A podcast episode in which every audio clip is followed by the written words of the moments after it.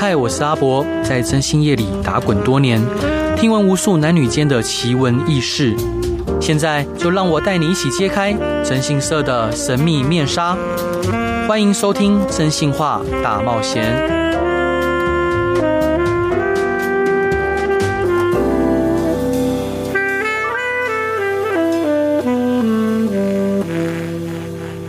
各位亲爱的听众朋友，大家好，欢迎回到飞碟电台，收听由我征信社阿仔所主持的《真性化大冒险》。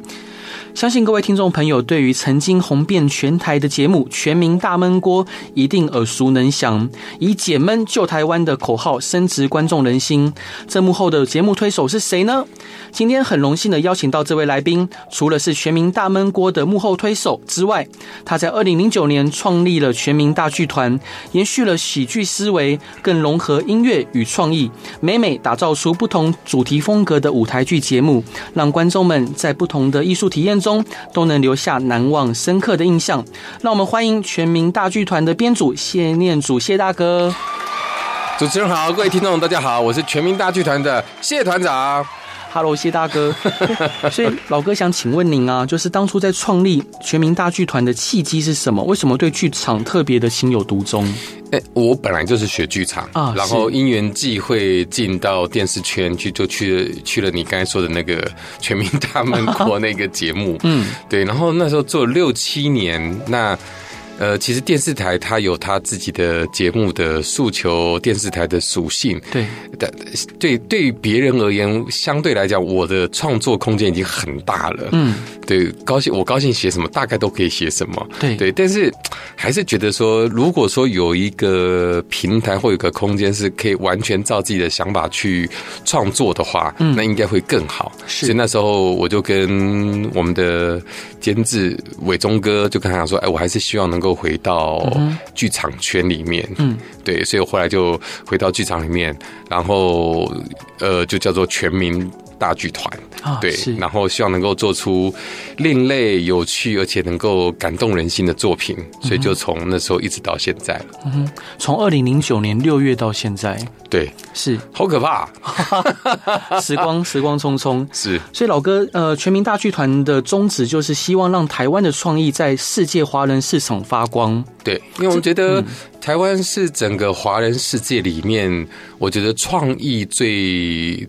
最最丰富的一个地区，因为毕竟我们就是一个民主自由的地区嘛，我们呼吸了自由的空气，我觉得那个东西是短时间别的区域无法超越的。嗯哼，对。那想要达到这个目标，目前遇到哪一些难题呢？遇到遇到遇到两岸不和谐。好，那老，老哥对于现在剧场的发展趋势跟呃未来有什么样的看法？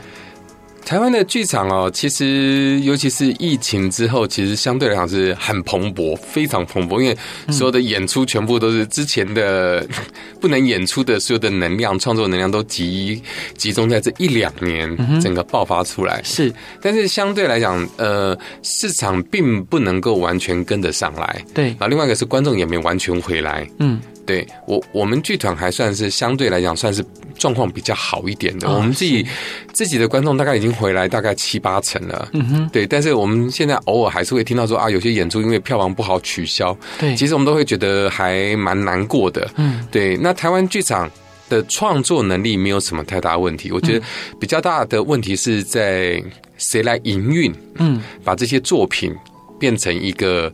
呃，能够长久长销型的，就或者像百老汇那样子的驻点的定目剧的这样的概念。那台湾目前的状况是，因为我们所有的剧场都是公家的，对。那公家它基本上就是你来申请，我就平均好，你一个一一个团大概一年可以演两档，那就很厉害了。嗯，对。那这是无法形成一个产业的。嗯哼。所以现在台湾的剧场都目前还是处在那种手工业的阶段。啊，对，也点也有点像农业。一样看天吃饭，就评审给你这个档期，你用这个档期。是，万一你这个档期跟中南部的档期相撞了，那你就要做取舍。嗯，所以其实是很辛苦的。对，然后那因为我们比较希望呃作品能够跟观众贴近，嗯，所以我们也会用一些行销的手法，然后吸引观众的注意。嗯，所以我们也会用一些明星艺人。对，那这些人的档期都很难乔。呃。一个就很难瞧了，你 你要是有六七个话，那就是更难瞧。那就所以在那个瞧的过程当中，其实都有它的一些艰难的地方啦。但是我觉得慢慢慢慢，希望能够让这个。剧场圈、表演艺术圈能够越来越产业化，我觉得这样才有办法把好的人才留在这个产业当中。是，老哥，那请教您，现在目前呃 正在演出的您现主导的音乐剧《同学会同协》是的剧情大纲是什么？然后主要想向观众传达什么讯息？这是我们二零一五年呃创作的一个作品。嗯，那它是原本是舞台剧。对。对，然后我们后来在台湾演了五十几场，然后票房几乎都是全满，对，几乎都是完售。那我们就觉得，哎，这个议题大家这么有兴趣，那也许我们可以换一个角度来思考，说，哎，呃，用什么样的模式来做不一样的呈现？那时候我们就想说，哎，也许可以用 音乐剧的方式来试试看。嗯，对。然后后来我们就找。就找当初有看舞台剧，有哪些音乐人有看我们的舞台剧？是，后来就找到哎，黄韵玲、小玲姐有看过我们的舞台剧，我们就问她说：“哎，你有兴趣把它改成音乐剧吗？”嗯，她说她很有兴趣啊，因为她那时候就已经看了两次，而且她说她在看的时候就会想说：“哎，这边可以也许加什么音乐用唱的，也许效果会更好。”对，所以一开始她有这样的想法，我们就两个等于说两边一拍即合，我们就开始呃，就这一个舞台剧改成音乐剧的这个。作品就是花了大概呃一年多的时间重新磨合，然后把它做成音乐剧。对，那这个故事呢是讲说有一个班级毕业之后就三十岁，他们第一次同学会。哇哦！就三十、四十、五十、六十、七十、八十，嗯，就是每隔十年办一次同学会。对，然后因为其实每隔十年，其实每就是。我们一般人的人生的历程当中，诶，也各有不一样。比如三十岁，我们第一次参加同学会，嗯哼，很长就是发生在婚礼当中，对。对着某个同学结婚了，然后大家一起去参加。嗯、然后有开车的同学呢，车能开多近就开多近，就要请人家趴车，让同学都可以看到。哎，我现在是有车阶级，哦、是，对对对，就会有些比较，嗯、然后会比伴侣呀、啊，对，哦，比收入啊，好，然后到四十岁，可能比你有没有买房子啊，嗯、啊，你住在哪边啊，你现在的工作位阶怎么样啊？五十岁，你可能就会比。比小孩，嗯哼，好，比小孩的成就怎么样？到六十岁可能就比看谁大家吃的药比较少啊，啊，是，对对对，健康越来越少。到七十岁，比谁开那个膝盖没有问题啊，还可以好好的走路啊。那每个阶段有每个阶段在意的事情，嗯，对。那我们等于说，透过这一个班级，每隔十年办个同学会，嗯，然后看到这一群人如何相爱相杀，嗯哼，对，因为同学我觉得真的很有趣，因为同学是。唯一看过我们青春年少最无知时候所有的丑样，所有的糗态，大家都看过。对，所以你很知道说啊，我同学哎，他就是那个样子。对，而且你知道他改不了，他真的改不了，他就是那个样子。是。然后同学会里面，其实我很喜欢参加同学会啊。当初我会办。当初会创作同学会的原因，是因为我小学同学三十年毕业三十年，就是我四十二岁的时候，对，那时候呃办了一个同学会，我觉得太好玩了。因为那时候脸书有人传讯息给我，就说哎，他们呃想办同学会，然后是我小学同学问我还记不记得他，我说我记得我记得，他们说好，那我们会弄一个群组，后来就有一个群组，大家就每天都有传出捷报，找到谁谁谁谁谁谁谁。那因为我们小学的时候呢，我们那个年代小学是呃毕业纪念册里面是。会留家里面的地址还有电话，对，对我还印象非常深刻。那时候他们说打电话一打去，对方就把电话挂掉啊。是，他说我是他小学同学，对方就诈骗电话就直接挂掉。所以他们就想了一些方法，就是一打去会先报自己是谁，嗯，然后诶我在哪边工作，我工作地方电话号码是几号，手手机号码是几号，人家才会愿意帮你传递消息。对，那有些是照着地址去找，结果哎就已经搬家了，嗯，这也不知道该怎么办，就都走下来，哎搬到。旁边一个公园，有人在烤肉，一看，哎，我小学同学，是。对，后来就找到了同我们班五十五个人，我们那一次同学会，第一次大的同学会，嗯，三十年后，我们来大概四十几个同学，哇，很多哎。然后导师，我们总共有小学六年有三个导师，有两个导师都来，对。对，我们就哇，好好玩哦。然后你完全不知道跟对方怎么互动，嗯哼，因为这三十年你完全没有联络。但小学那六年大家很熟哎，是。那所以怎么办呢？所以大家就全部推到小学六年级时候的互动方式，就所有人都变成小学生一样，就很好玩。然后你会发现到发发现到说。很多你以为的记忆，在同学们记忆是另外一个故事。对，我一直觉得我小学过得还不错啊，还蛮乖巧的。但同学眼中我都是调皮捣蛋，干了很多坏事。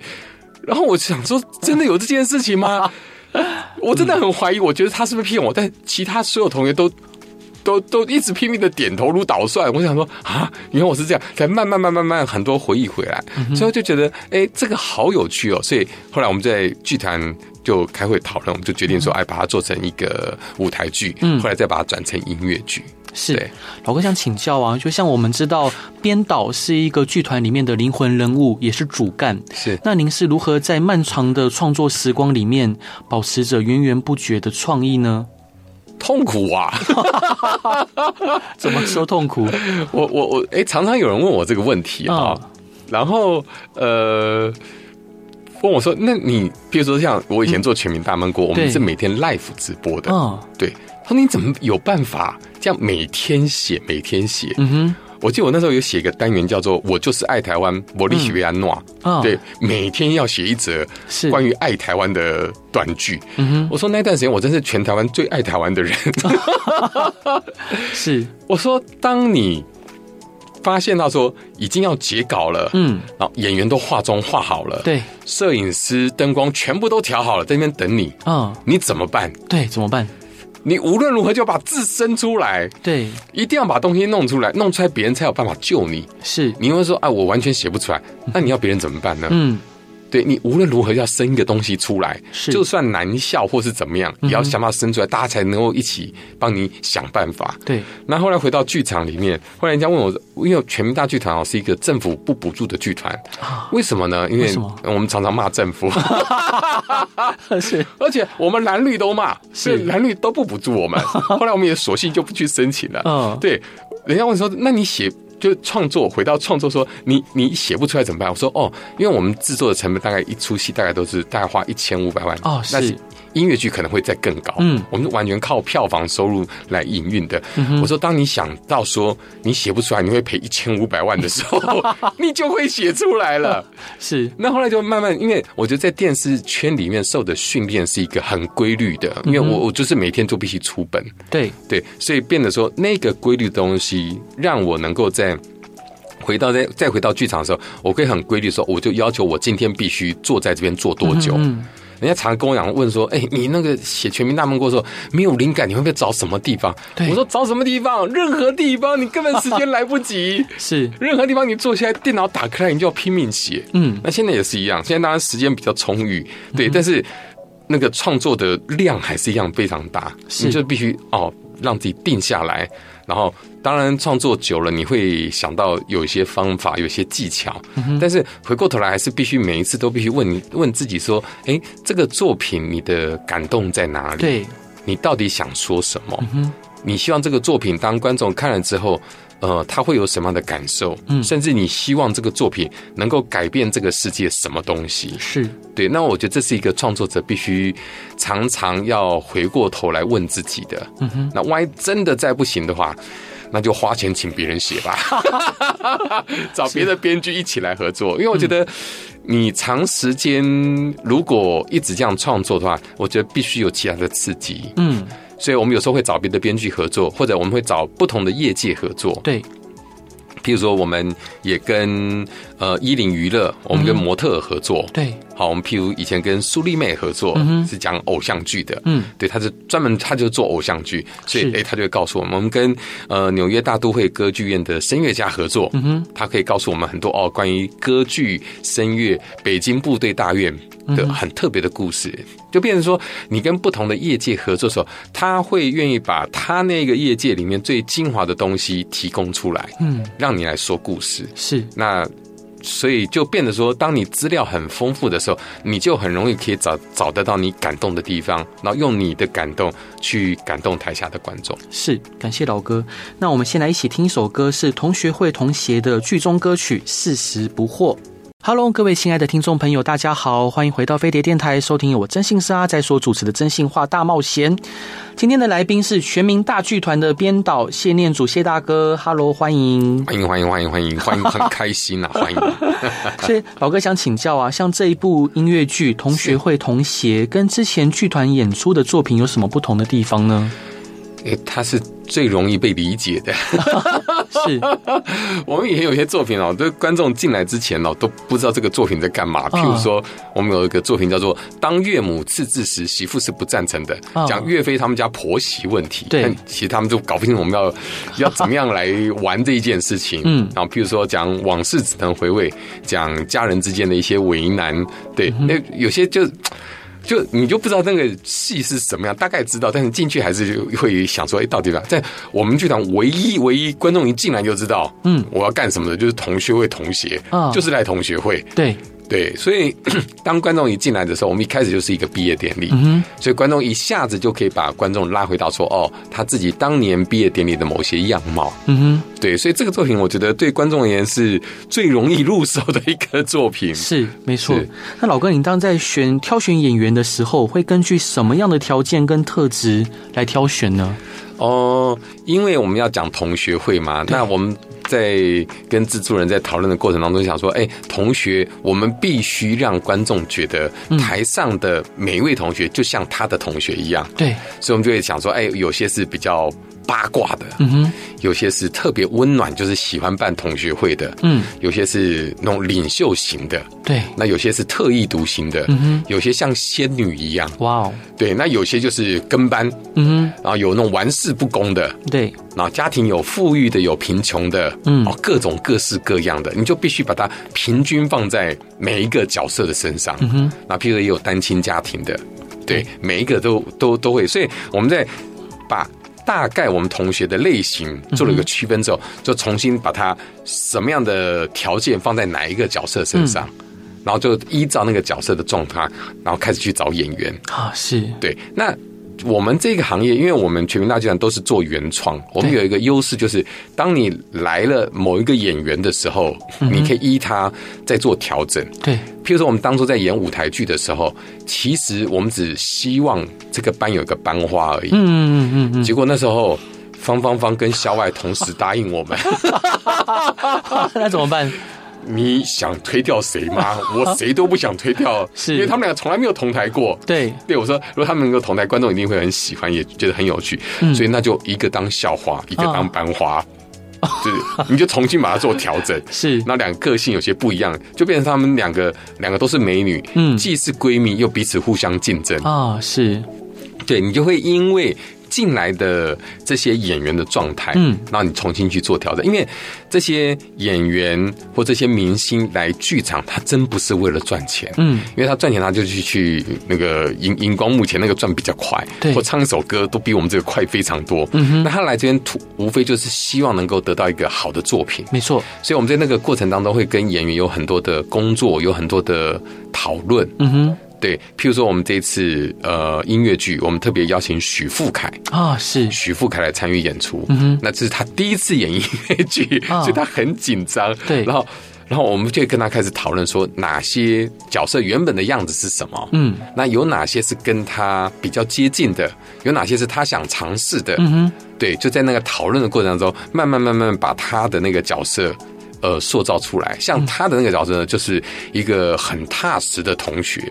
什么意思呢？就是毕业之后呢，他就去考公务人员。对对，然后。终于考上公务员，而且他不是第一次就考上，嗯、也不是很聪明，他三十岁才考上。对，他考上公务人员呢，就同学有结婚，嗯、他就赶快邀请所有的同学，特别邀请自己暗恋的对象，哇，就是赖雅妍演的那个角色。是，那雅妍演那个角色呢，就是诶、欸，跟他自己有些贴的地方，就是呃，那个角色就是走进演艺圈。嗯哼，对，所以他要跟赖雅妍那个角色告白。嗯，他以为他还是。就是没有结婚，也应该没有对象。那殊不知雅妍还跟谢家健演的那个角色两个人在一起，天，好纠结哦。对对对对对对对，所以他就很沮丧。但是他就说：“那我愿意祝福你们。”嗯，对。然后呃，许富凯那个角色会一直等，一直等，一直等，等到六十岁的时候是呃，他后来结婚生子，嗯，就是很平顺的过过到六十岁。后来，但他。呃，不到六十岁的时候，他妻子过世，嗯，然后雅妍那个角色呢还是单身，是。雅妍那个角色呢，就是一辈子在找爱情，嗯，永远找到错的人，对，而且错的一塌糊涂，所以到六十岁的时候还是单身一个人。啊哈，所以许富凯那个角色呢就会跟他告白，哇哦，因为雅妍那个角色就说，呃，那一天他想到他父亲，嗯。在写着用毛笔写着自己的喜帖，想着自己的老女儿终于可以嫁出去了。嗯嗯嗯。但结婚不到一年，他又离婚了。嗯嗯嗯。他觉得他真的很对不起他爸爸。许富凯那个角色就是说，如果可以的话，我希望可以让你爸爸不要那么难过。嗯。雅莹那个角色说：“哈，你说什么？”他说：“如果我年轻的时候更聪明一点，嗯，更有勇气一点，对，也许你。”告白啊！你你跟我在一起，你爸爸就不会这么伤心。啊，好浪漫！六十岁耶，嗯，然后他就唱了一段非常非常非常浪漫的歌曲，就想说三十岁的时候我遇到你的时候，我想的是什么？嗯哼。然后四十岁的时候我遇到你的时候，我想的是什么？对。五十岁的时候同学会，我想到的是什么？嗯哼。就把他的整个的那个像李大人一样守候在旁边那个过程，把它唱出来，然后其实是非常非常感动的。嗯哼。对，所以。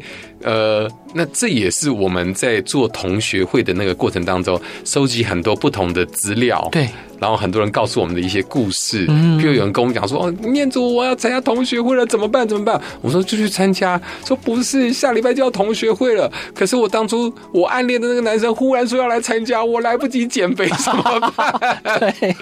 然后呢？后来他去参加同学会，我就问他怎么样？怎么样？怎么样？他说：“呃，其实还好了，他秃头了。”是真的，岁月催人老。对对，所以我们在设计角色的时候，会依照每一个、嗯、呃，就是一个班级大概的状况，嗯，啊去做调整。所以看我们戏的很多观众，常常会觉得说：“哎，那个台上那个谁谁谁，就像我们班的谁谁谁，那我就像谁谁谁。”谁在演我啊？会有这样子的感觉。那我们也很喜欢说，呃，这个作品的观众，因为剧场的演出很特别，是说台上的演出加上台下的观众，嗯，同在这个空间剧场的空间里面，对，看完这一段时间的演出，嗯，那彼此会互相影响，观众的笑声、观众的掌声、观众的啜泣声，都会影响台上的演员。嗯，那。我们就很希望台下的观众其实不是来看戏的，他是来参加同学会。是，那我们甚至呃，我们就有问，真的有很多是两三个同学或四五个同学一起来看演出，他们有些还会穿制服来。哦，是，就很可爱。那我真的最喜欢这样的观众，因为他就是预备好，我就是来参加同学会。对对，所以那整个。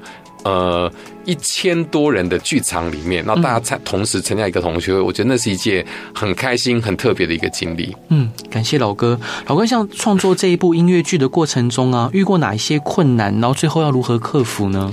遇到哪些困难啊？嗯，我们当初最大的困难，其实音乐剧是就是表演艺术里面相对来讲是比较困难的，因为。呃，有词曲的问题，对，然后还有唱的问题，然后男女对唱那 key 的问题，啊，甚至女生跟女生两个女生合唱也有 key 的问题，因为每个人的状况不一样，对，那需要花很多时间跟音乐去做沟通，嗯，那因为剧场的部分或者台词的部分，我们当场现场就可以改，那没有问题，但音乐的哇，常常动一把牵全牵牵全身，整个就是整个的东西都必须调整，嗯，对，所以我觉得在。做音乐剧，我觉得最辛苦的其实就是音乐的部分。嗯，那还有小玲姐是非常非常理解这些演员的状况。嗯，那她也很清楚剧场的整个运作，所以在跟她那个工作的过程当中，我觉得呃，我相对来讲算是蛮幸运的，因为小玲姐一开始说，哎，我可能只能帮你们做几首。对对，因为。他现在的状况大概，嗯，这几年他大概每年就做一首或两首，嗯，对，那我们也不敢奢望，他就挂挂音乐总监就好了。对，但是那个时候刚刚好我们创作的时候，嗯，就刚好疫情升温，是所有人在家办公，对，他就没事做。然后呢，他更惨的是他家正在整修，嗯，所以他是住在饭店里面，嗯，你知道饭店那个空间就更小，对。他说他起床翻个身，旁边就是一台 keyboard，他就开始工作。那我们那一段时间就大概花。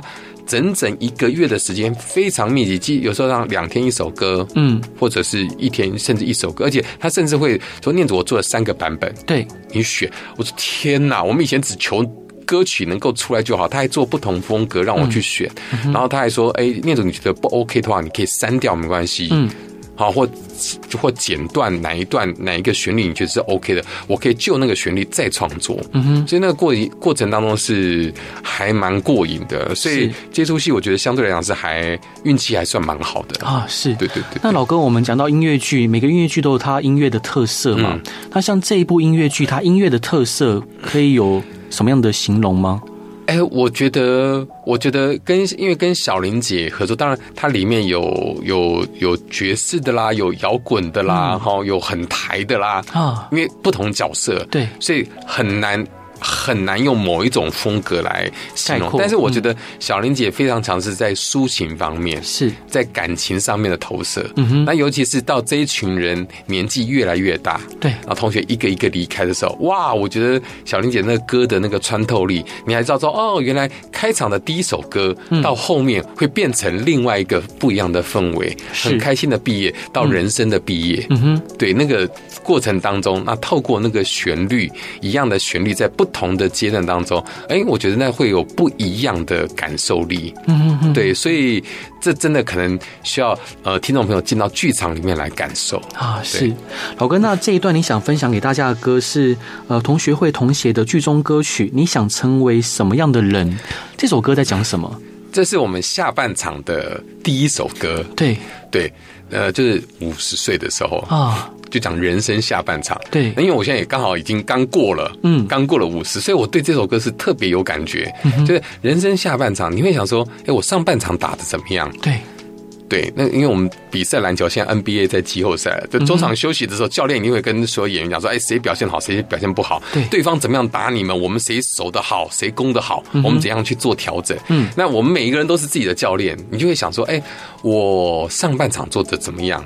嗯，哪些是我还可以再调整更好的？哪些是我必须去去做改改变的？对，那有些人可能觉得我大概就这样了吧。嗯嗯嗯。那有些人说，哎，我还可以一搏。对，对我要不要那么努力再一搏？以及谁可以跟我一起来打这人生的下半场？是对。那小林姐说，她在写这首歌曲的时候，她特别想要说，就我们有没有成为我们小时候？期待大人的那个模样，嗯哼，就有时候还会在想说，哎，我是不是跟我当年想象的自己是一样的？嗯，所以我觉得五十岁是一个很好的检视点，是，所以非常喜欢这首歌。那老哥，我想冒昧问一下，是，那您觉得您有活成就小时候自己想要成为的人吗？我啊，嗯，我觉得。我因为小时候真不知道自己要干什么，啊、是对对，我一直到大学毕业，我都还不知道我自己要干什么。我到退伍我都不知道我自己要干什么。嗯，但我觉得至少有一件事情是，我希望成为一个开心的人。嗯，对。那我觉得这件事情，我觉得一直一直有做到，可能是家庭教育的关系，各方面就、嗯、就我本来就是比较乐观，嗯、那也希望像我们干这一行的，我真的是太多 太容易受到挫折了。是对，但总是能。乐观的去面对，所以我常跟人家讲，都是苦中作乐，喜剧导演。嗯嗯，就是人生不可能没有辛苦。嗯，对，人生你想做好，一定会辛苦。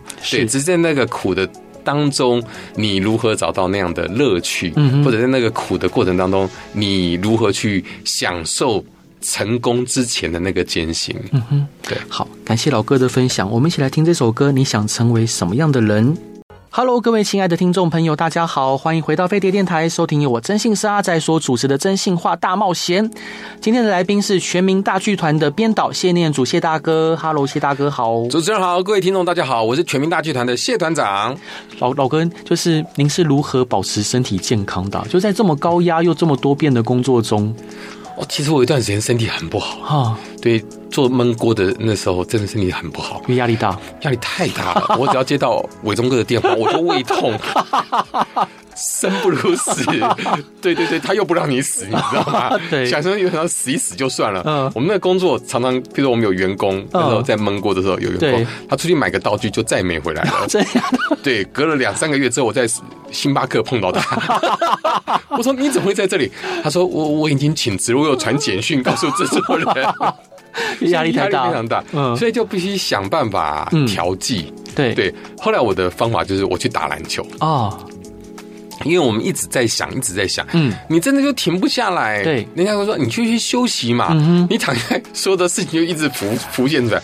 那我后来发现，打球是可以帮我关掉整个思考的。嗯，因为你在球场上面，你就想说，哎，我怎么样过人？对，我怎么样怎么样投球？怎么样防守？是对，怎么样上气不接下气？怎么样能够打完这一场？所以你的集中注意力就全部在球场上面，就整个人可以整个 shut down。整个就整个关掉，嗯，对，那所以后来就是，哎，他又可以运动嘛，嗯，又可以健身嘛，所以后来就是，哦，我这应该打了快二十年了吧？哇，对，就后来就是完全靠打球，嗯，对，来舒压，是，对。老哥，那您在这部音乐剧啊《同学会同鞋》之中最喜欢的场景或角色是什么？最喜欢的场景跟角色啊，嗯，其实，嗯。这个作品当中，其实到年老之后，因为因为我总觉得说，除了朋友、嗯、家人、亲人之外，如果有一群同学可以陪伴我们走人生的旅途，我觉得这是一件很棒的事情。对对，那所以这一群同学他们会一个一个离开。嗯然后到最后只剩下两个人，嗯，那一个就是雅妍演的那个角色啊，是。另外一个是金仁心演的角色。金仁心呢，他是一个韩国人，嗯嗯嗯，他是韩国非常棒的音乐剧演员，啊，他会讲会讲华语，会讲中文，对。对，我们就设定他是乔生，嗯，对。那最后就剩他们两个人，然后雅妍的那个角色呢，送走了许富凯啊，是。演的那个角色，嗯，他努力了一辈子。然后终于得到自己的爱，但最后还是得放手，因为人就是会走。对对，然后他们最后雅言很无助的时候，那人心来找他，嗯，就是来安慰他。然后他们两个彼此有个拥抱。对，哇，那个拥抱真的是眼泪就会掉下来。你在旁边，因为演两个老太太，嗯，然后两个老太太在讲过去的一些往事。嗯哼，那对我而言，我觉得那一个画面其实是最。最迷人的，那因为我们剧场可以用一些手法，嗯哼，所以当他们两个在拥抱的时候，徐富凯那个角色其实是看着他们两个拥抱，是。才慢慢慢慢慢慢慢慢离开，嗯嗯嗯，对，所以那个慢慢慢慢离开是剧场里面一个对我而言是一个魔幻的时刻啊，是对对对对，所以我就呃很喜欢看到那一个场景，嗯，对，但看到那个场景，尤其譬如说像雅妍，雅妍是很棒的演员，对，她其实在排练的时候，她所有情感全部来真的，嗯嗯，所以他每次都哭得一塌糊涂，是，就然后就很累很累，其实哭很累，对，哭非常累，然后想到说自己的挚爱的离开，嗯嗯，对，那样子的无助。然后呃，所以我我非常喜欢这个桥段。那我们里面的演员其实都非常非常精彩。比如说，呃，我刚才介绍许富凯、赖雅妍、赖赖雅妍之外，还有呃赵永华、嗯范瑞君，对对。然后还有刚才讲的金仁心。那男生的话呢，还有呃谢家健、蓝钧天、凯尔、王静冠，嗯哼，他们都是能演能唱，所以在台上看他们。包括吵架，因为我觉得同学会吵架一定是非常非常精彩。我里面就有让蓝钧天跟凯尔他们两个人，嗯，就一起合作工作，对，然后在同学会里面大翻脸，嗯，然后最后同学会整个大家不欢而散，最后剩下他们就少数几个男生，嗯，蓝钧天那个角色就说：“各位同学，你们注意，听好，以后同学会有他没有我，掉头就走。”是，那凯尔演那个角色说：“所有同学，你们注意。”以后同学会，我每次都要来，我就是不让他来。但十年之后，对两个人又再碰面，对，为什么？因为有人生病。嗯，对，就很多东西其实年轻的时候吵得一塌糊涂，到后来其实哎都不重要。嗯，同学能够出席，能够健健康康，大家能够聊聊过去的往事，嗯，就是一件不得了的好事了。是，老哥，那您有希望呃观众在这一部剧里面得到什么样的感受与启发吗？哎、欸，常常有人问我这个问题，我说其实我答案还蛮简单的。嗯、我希望大家看完这个作品之后，嗯，出剧场的时候会想说，也许应该来办个同学会吧。啊，是对，因为我们里面啊，呃呃，有曾经为了做这个作品，曾经访问一个同学会达人。嗯，那为什么叫同学会达人？他专门帮别人办同学会。嗯，因为他第一次帮别人办同学会是帮他哥哥办同学会，因为他哥哥是医生。嗯，然后他哥哥有个同学是他。早年暗恋的对象，他想看他现在长什么样子，因为医生很忙，对，他他就是没办，一直办不起来。他说：“那我帮你办好了。”他就帮我们联络着所有的人，当然也看到当年那个暗恋的对象。但他在过程当中就觉得这群医生哎，大家在一起聊天好快乐哦。对，然后不分党派啊，或不能你在哪一家医院啊，即使是吵架也都很好笑，大家会互相亏来亏去。对，他就觉得嗯，办同学会很好，所以他就开始帮别人办同学会。嗯，比如说台大毕业三十年，嗯哼，就整届；北一女毕业五十年，整届的同学会，所以一次同学会就一千多人。嗯，我说那你办同学会的动力是什么？他说参加同学会，大家这样很开心的聊天，身心就容易健康。对，他说在学，他说在同学会里面。说话聊天，在同学会里面话聊，就不用去医院化疗。所以他说，参加同学会有益身心健康，而且促进社会和谐。是，所以应该要常常办同学会啊。嗯哼，对啊。然后对我而言，我常觉得参加同学会就像坐上时光机一样，回到你年轻的岁月，从同学的眼镜当中，你可以找到那个单纯、热情，而且相信明天会更好的自己。是，所以我就觉得哇。办同学会真的很好，所以就希望。那当然，有些人就不太愿意去参加同学会，可能有很多恩怨情仇。对。那比如有人就直接跟我讲说，我国中的时候我被霸凌，对，我真没办法去。嗯，对，我说的确有些东西是短时间还过不去的。嗯。没关系，来参加全民大剧团的同学会，我们是非常安全的。对对对对。那老哥，观众对这一部同学会同学给您的反馈有哪一些？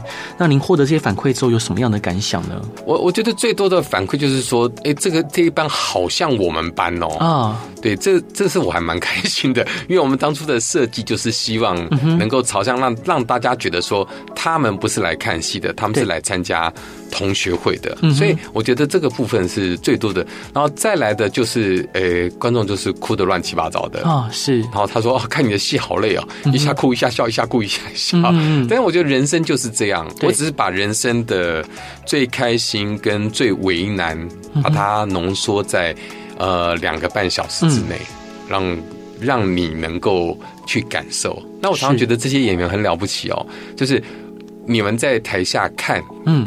看那两个半小时，其实他们在那个角色过了一辈子。嗯，对。对，那那过程当中，其实所有的情绪，这些演员是都都是真实的，用自己的情感，用自己的生命的经历去完整那样的角色。嗯，对。老哥，那全民大剧团预计在四月二十二号有一出电视剧要在客家电视台播出，剧名是《最后一封情书》，可以跟我们听众朋友介绍吗？这是一出。我们剧团应该是我做过的作品当中哭的最惨的一个作品，我以后再也不做这种作品了。是为什么？当初就有人跟我给我看了一则新闻，嗯，就讲说，呃，台湾所有的就是平均卧床就临终卧床临终要七年，对，平均哦，是平均七年哦，嗯。因为有些人可能一下子就走了，对，但有些人可能就在他躺十几年还没走，嗯嗯嗯，就说哇，这好可怕哦，对，然后。他就讲到很多过度治疗的一些状况，过度医疗要抢救什么，所以呃，近年台湾就有推动签署安宁意愿书，对。对，然后不插管啊之类的，嗯，对，那我们就觉得，哎，这个议题其实对于台湾现在老龄化这么快的一个社会是一个很重要的议题。嗯，当初只是这样想而已，就开始去做功课，然后我们就去访问呃，比如说呃呃呃一些医院。他们做一些安宁疗护的一些状况，嗯，医疗就觉得哇，这个问题真的非常非常严重，也很值得探讨。对对，所以我们就开始去就这个题目。那现在一般人对老年人的安宁疗护，大家比较能够接受。嗯，那中青年、中中年、壮年的这个，大家就会有些为难。对。对，现在更可怕的是说小孩的安宁疗护啊，是，但是连医生都很难接受的。没错，儿科医生有时候都觉得说，也许有机会吧，没错，但可能它会是一个过度的治疗，嗯，造成患者更大的痛苦。是对，所以这个问题很复杂，对，但又很重要，嗯，所以我们就想说把它做成舞台剧，嗯。当初做的时候，哇，那观众真是哭得一塌糊涂。还有那种观众是在一个塑胶袋里面，整个塑胶袋里面都是卫生纸，哭得很夸张。然后那时候因为是疫情期间，对，然后那时候有短暂的解封嘛，嗯，那我们有邀请一些医疗人员来，没错。我想说医疗人员看应该还好吧，嗯但他们给我们回馈是说，他们从来没有在一个这么客观的角度回过头来看这个整个疗程，对。对，然后可以看到家属的为难，医医病的一些关系，嗯、所以哭的真的很惨。所以后来，因为也是因为疫情的关系，所以剧团就会想说，哎，我们不应该只做现场的演出，应该想说影视的作品可不可以？